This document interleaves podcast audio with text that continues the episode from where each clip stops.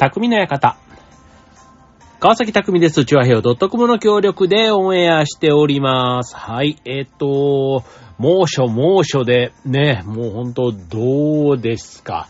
あの、どうですかというか、もう暑いのはもうしょうがないってね、まあ夏はそういうもんだっていうふうにね、思って、こう、生きてきましたけども、ただね、もうなんか、ちょっとどうにもこうにもっていうぐらい暑いじゃないですか。ほんともうなんか40度がね、なんか当たり前じゃないけど、ね、35度超えが当たり前になっていて、もう、あの、先日たまたまあの、ちょっと仕事の関係で、トウモロコシ狩りに行ってたんですね。まあ仕事の関係でトウモロコシ狩りって随分何の仕事だって話なんですけど、そう。で、またやっぱりね、まあ2時間ぐらいのイベントだったんですけど、まあすんごいやっぱりね、天気が日差しがよく、強くって、そうで、まあ2時間ぐらいだからと思って、まあ割とその日焼け対策みたいなのをちょっと油断していったらね、案の定、ね、もう50過ぎで日焼けはね、ダメですね。やっちゃダメです。ほんとね、なんか、ね、こういうのをもうちょっと5年前とかだったらもうちょっと丁寧にね、日焼けとか考えたのになと思うんですけど、なんかだんだんその辺の対策へのね、こう気の緩みみたいなのも、うん、なんか出てきちゃったかななんて思って、本当にね、あの、こう焼けて、こう、なんていうの、今、かゆいんですよ、腕とかが。そう。だからもう、うん、失敗したなぁなんて思ってね。ま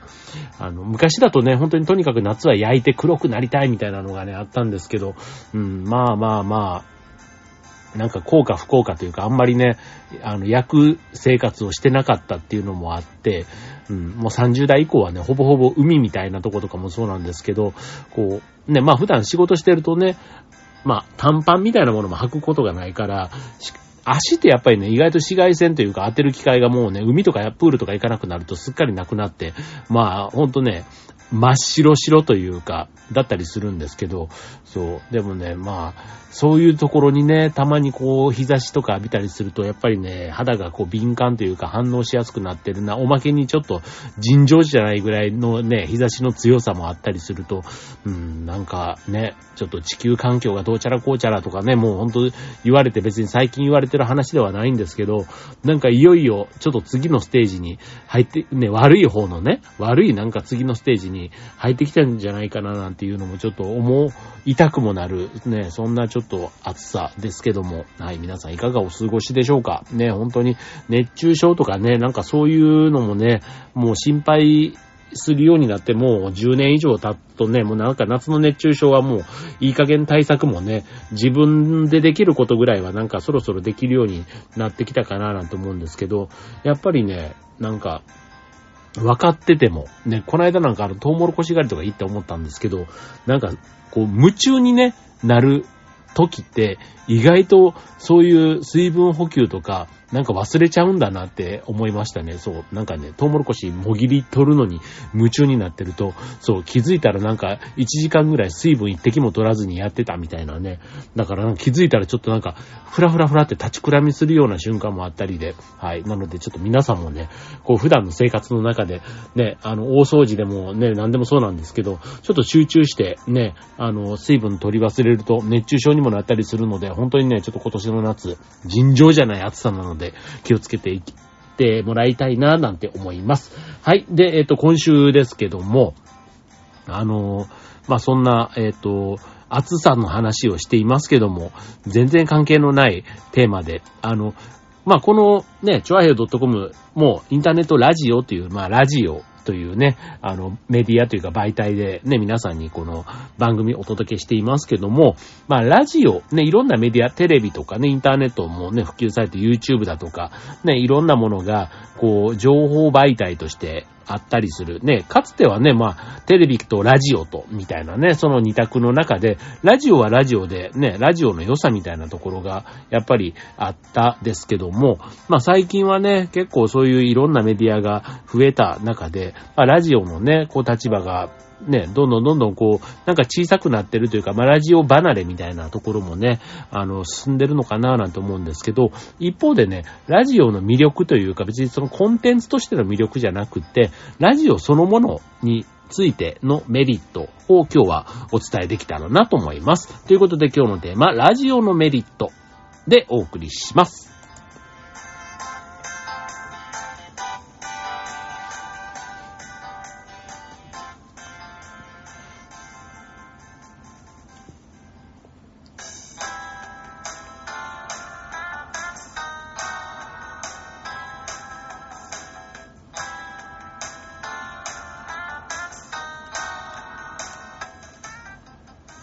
はい。ということで今日のテーマはラジオのメリットということでね。まあラジオ自体、まあ当然ね面白い番組をね、聞いてあの、まあリラックスというか、ね、そういうのも目的でしょうし、あとはま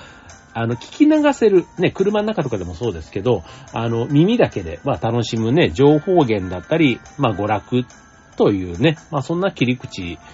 で、のイメージが僕なんかはね、強いですけども、まあラジオね、あの、単純にその、ものとしての楽しさだけではなくって、まあ、ラジオを聞くことのメリットというね、まあちょっとそんなテーマで今日お送りしていきますけども、まあね、ラジオの特徴、ね、当然あの、音、ね、音声だけで楽しむことができると。で、YouTube とかだと基本的に画像、ね、テレビもそうですけども、あの、そういったところがある中で、まあ、声、音声だけで楽しめるというところが、まあ、ラジオの一番の特徴かなと思うんですけども、まあ、ラジオの魅力、ね、あの、まあ、テレビがね、普及する前は当然ラジオからね、スタートしているので、まあ自分たちの親世代なんていうとね、まあテレビとラジオ、ね、ラジオからテレビがどんどんどんどんこうね、市民権を得ていく、そんなところを生きてきた人たち。で、でもやっぱりね、昔のね、なんかそういう、あの、戦争の頃のやつとかだったりすると、ラジオがね、すごく、あの、大きな役割をしていたっていうのは、ね、あの、なんか、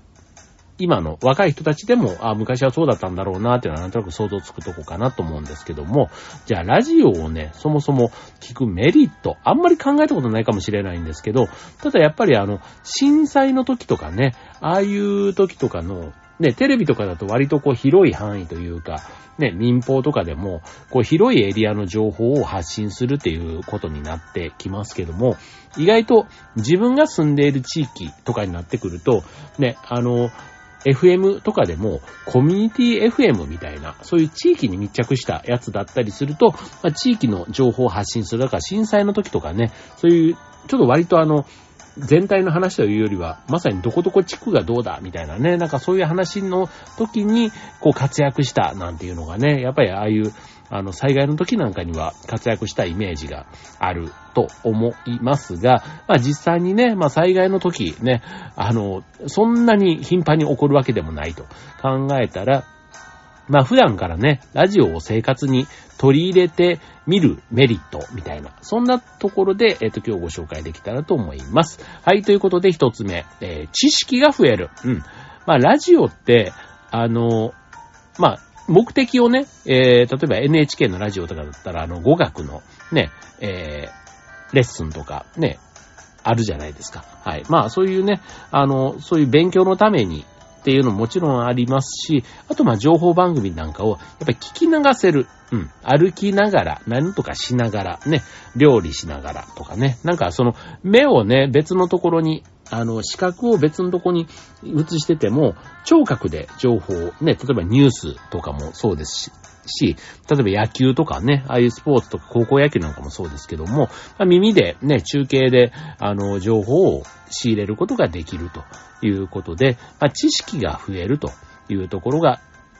いいところかなと思いますね。はい。まあ、あの、本とかでもね、今そういう、あの、読み流し、読み聞かせ的なもの、うん、あの、あ、何ブックって言うんだろう。あの、ラジオブックじゃなくて、オーディオブック、オーディオブックにいいんでしたっけ？ね、ああいうなんか本を実際に朗読して耳で楽しむというね、なんかそういった楽しみ方っていうところはやっぱりラジオとちょっと近しいものがあるのかななんて思いますね。はい、続いて二つ目。最新の情報を聞ける。な、これは本当にね、あの、ね、好きな曲とかを流してると、なんかいろんなね、情報、ニュースもそうだし、あの、情報番組なんかでもね、最近のこう、旬なものとか、ね、おすすめスポットとかね、そういったところいろいろ紹介してくれたりしますので、ああ、そういうとこなんだ、行ってなくても、ね、これから行きたいと思ってるとこでも、ね、そういったところの情報を仕入れることができますということですね。あとは、ま、なんかトラブルとか、ね、事件、事故みたいな情報なんかも、やっぱりニュースとしての機能もありますので、まあそういうね、情報を取るにも、やっぱりラジオとテレビ、まあ両方ね、スピピード感っていう意味ではどっちも同じぐらい、あの、タイムリーに情報を得ることができるのかなというふうに思いますね。はい。まあ、災害情報とかね、あと交通情報なんかもね、やっぱりラジオの強み、活かせてるんじゃないかな、なんていうふうに思いますね。はい。続いて3つ目。えー、頭の体操。で、これちょっとね、あ、そうなんだと思うんですけど、あの、目で見るものではなくて、耳で聞くのがラジオ。なので、えー、頭の体操に良いと言われているというとこで、あの、目、目とね、音で楽しむテレビは、あの、視覚と聴覚で同時に頭の中に吸収されるので、物事のイメージや想像力がつきにくい。と言われています。だから、あの子供とかにね、あまりテレビ見せない方がいいって言われてるのも、まあ、その想像力の邪魔をすると。一方で、耳で情報を聞くラジオは、耳で聞いた音から頭で想像してイメージを自分で作り上げるので、頭の体操になるということなんですね。まあ、確かに視覚の情報って、うん、なんか物事決めるときにやっぱり7割、8割、そっちの方からね、切ったりしませんか？うん。だから、あの、聞いているね、人たちに、その、背景というか、イメージをね、すごく印象づけることが、耳で聞くより目で見た情報で、あの、植え付けることができると思うんですよね。だから、あの、例えば、笑い声とかね、あの、怒ってるみたいなね、声だけではなくて、そこに表情が見えた時に、やっぱりね、その方が、あの、印象づくとこってあると思うんですけども、一方で、その視界が音だけになった時には、今度想像力の方がすごく膨らむから、例えば怖さとかもね、ちょっと逆に耳だけ、音だけで聞いてると、さらに倍増する、あの、えっ、ー、とね、音だけでこうヘッドホンみたいなのつけてやるお化け屋敷とか、ね、ああいうところって、こう視界を奪われて、視覚を奪われていることで逆に怖さを増幅させる？みたいなとこってありますよね。はい。ということで、まあ情報をね、視覚を立ったことでね、さらにこう膨らむ怖さ、楽しさ、ね、どっちもあるんだろうなと思いますね。はい。じゃあ、えっ、と、続いて、はい。えー、心を落ち着けることができる。うん。これはあの、今度ね、ラジオからで話してる、そのパーソナリティの声、ね、あの、なんか、声だけっていうのが、まあ特に自分たちの世代なんかだと、割とラジオ世代というか、ね、なんかそこに、こう、あと顔が見えないから、逆にこうリラックスできるっていうのかな。うん。なんかそういうのってあるし、あとはその、DJ、パーソナリティの人たちがね、こう、リクエストの曲なんかをかけてくれたりみたいな、なんかそういうちょっとゆるいコミュニケーションの取り方が、なんかすごくリラックスにつながる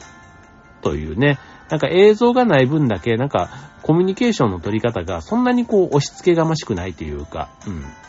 こうゆったりしている。なんていうところが、こうリラックス、心を落ち着ける効果をもたらすというところなんでしょうね。はい。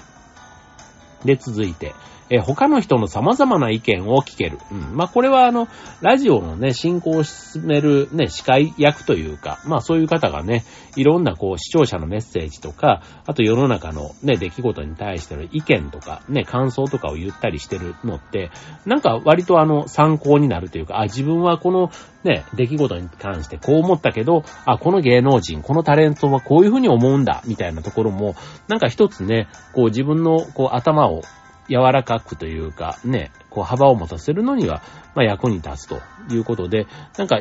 一つのことに対して、いろんな意見があるっていうのを知る機会ということ。まあ情報番組がね、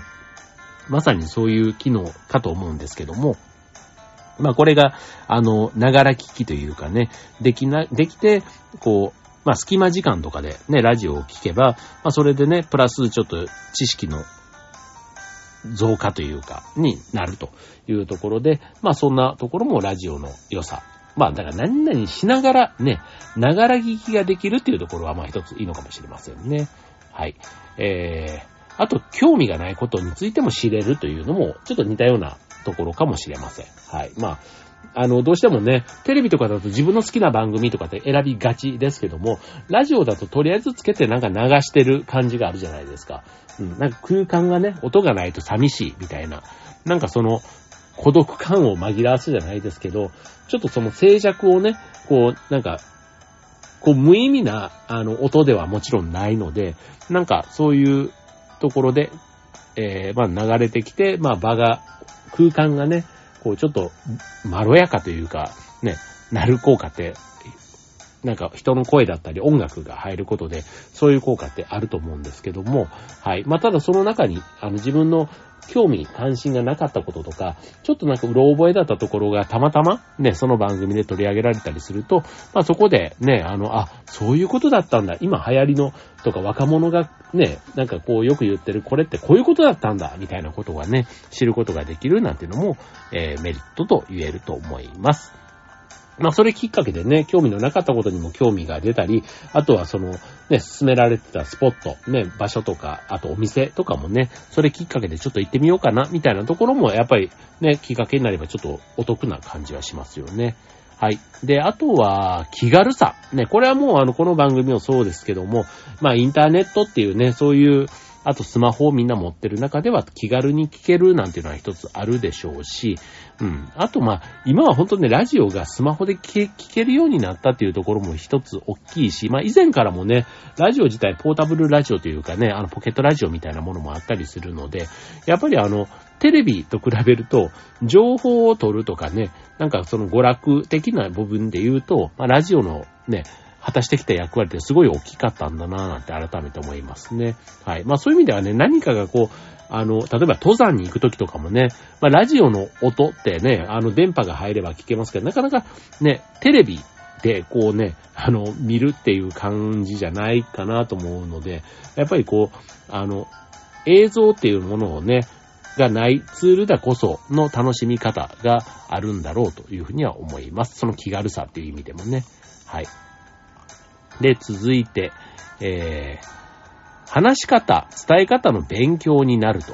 いうこと。うん。これはあの、ね、あの、まあ、長い時間ね、一人でリスナーに向かって話し続けているね、パーソナリティの方々、ね、当然面白い面白くないみたいな人もいたりする中で、やっぱりこう、話し方、伝え方、ね、しっかりこう勉強して、まあ、リスナーにとって聞きやすい工夫をしている人、ね、多いと思うんですよね。あの、まあ、人気のまあ、方も、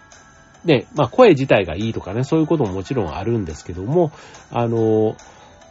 あとテレビでね、出てる方がラジオに行った時に、やっぱりラジオ用の喋り方をすると。まあ、使い分けて、ね、口調なんかも使い分けたりするというところで、まあ、この辺はね、あの、工夫しているというか、やっぱり相手に合わせて話し方、伝え方、ね、例えばテレビだったら表情とかも見えるからこういう話し方だけども、ラジオの場合だと表情が見えない分、ね、あの、同じことを伝えるにもこういう風にするみたいな、そういうところもね、やっぱり勉強になるし、あと、声のトーンみたいなところで感情を表現していかないとダメっていうことで言うと、ね、僕も今役者とかをこうやってやってたりすると、声の出し方みたいなところはちょっとね、改めて大事だし、なんかそこのね、あの、大事で、ね、自分なりに意識したことがこの番組の中でもちょっとでも活かせてたらなぁなんて思うんですけどね。はい。で、えー、続いて、えー、参加型の番組もあって、リアルタイムで楽しめると。まあ、これはあの、テレビなんかでもね、双方向であの、ね、あの、参加ボタンとかね、あの、なんだっけ、D ボタンみたいなやつとかあったりしますけども、まあ、昔からね、ラジオってこう、あの、リスナーからのお便りとかね、なんかああいったところで紹介されるとすごい嬉しかったりする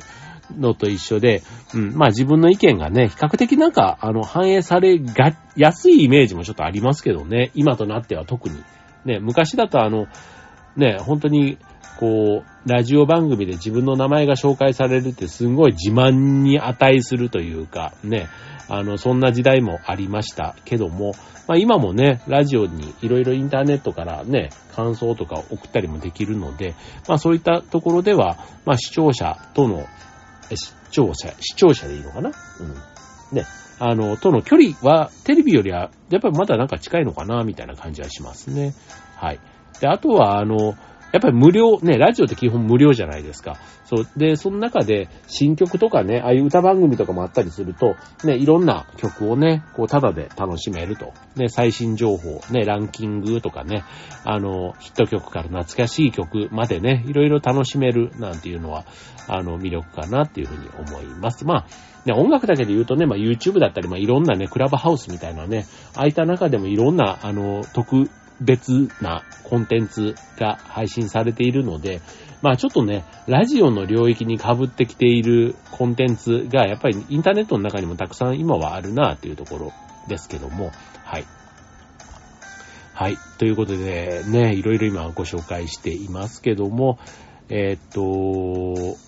あとそうそうそう、ラジオって、あの、芸能人のね、あ例えばオールナイトニッポンみたいな、ああいう番組なんかも、やっぱりテレビの印象と、ね、芸人さんもそうだし、普通のタレント、ね、歌手の人もそうですけど、ちょっとなんかラジオだから、若干こう腹を割って話すというか、ぶっちゃけ感みたいなのがあるのが、ね、面白いなって思うとこですよね。なんかそういうちょっと自分の推しのタレントの人が、本音で言ってる部分というか、その人のね、人となりみたいなところとかも知れるっていうのも魅力かなっていうふうに思いますね。はい。そういう意味ではね、なんか話題が豊富で飽きずに聞けるっていうのもなんかラジオの良さなのかもしれませんね。なんかワンパターンにならないというか。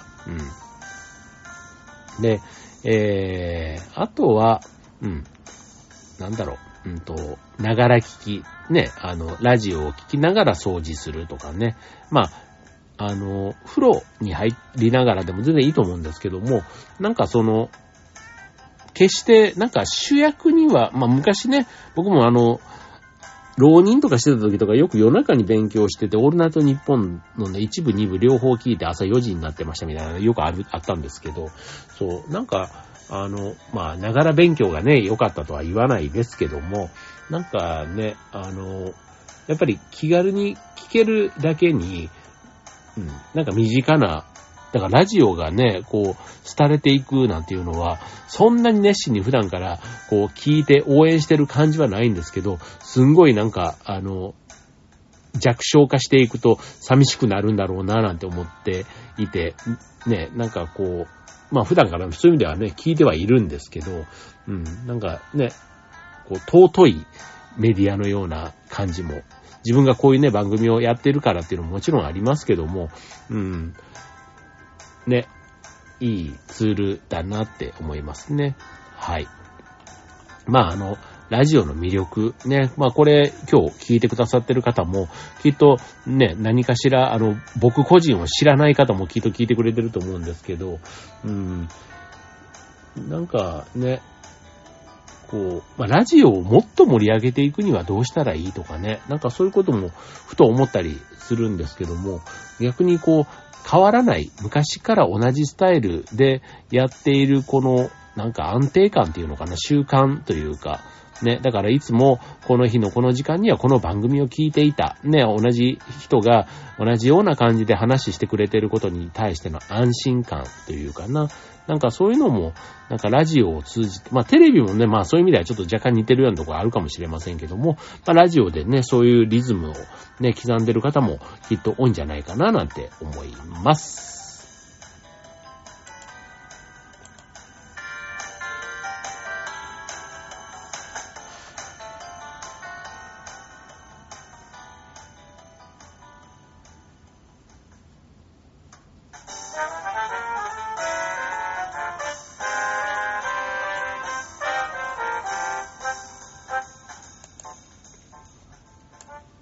はい。ということで、えっ、ー、と、今週の匠の館は、まあ、ラジオのメリットということで、まあ、魅力みたいなところをお伝えいたしました。はい。まあ、ラジオ自体はね、本当に今、手軽に聞けるというところで、まあ、決してね、ラジオ本体がなかったとしても、まあ、スマホで聞けるラジオなんていうので、ラジコなんていうのがね、まあ、一週間以内に放送された番組が、あの、聞けるタイムフリー聴取機能というものがあったり、今いる場所からね、えー、全国のラジオがね、聞けちゃうなんていうので、もうね、ラジオの業界もね、随分変わりましたよね。あの、そう、FM とかでも、まあ、関西ではね、802っていう FM802 なんて、80.2メガヘルツの番組が、あの、曲がね、結構有名なんですけども、なんかそれもね、こう関東にいても聴けてしまうなんていうのもね、このラジコのおかげかなって思いますし、はい。で、あとは、えっ、と、NHK ネットラジオラジルラジル。ね、これ僕初めて聞きましたけども、NHK が提供しているラジオのことで、主にラジオ第1、ラジオ第2、NHKFM 放送の音声と番組情報をインターネットで提供していますと。NHK ならではの分かりやすいニュースが頻繁に流れていたり、語学など、ね、勉学に関心のある人も楽しめる番組内容ですということ。はい。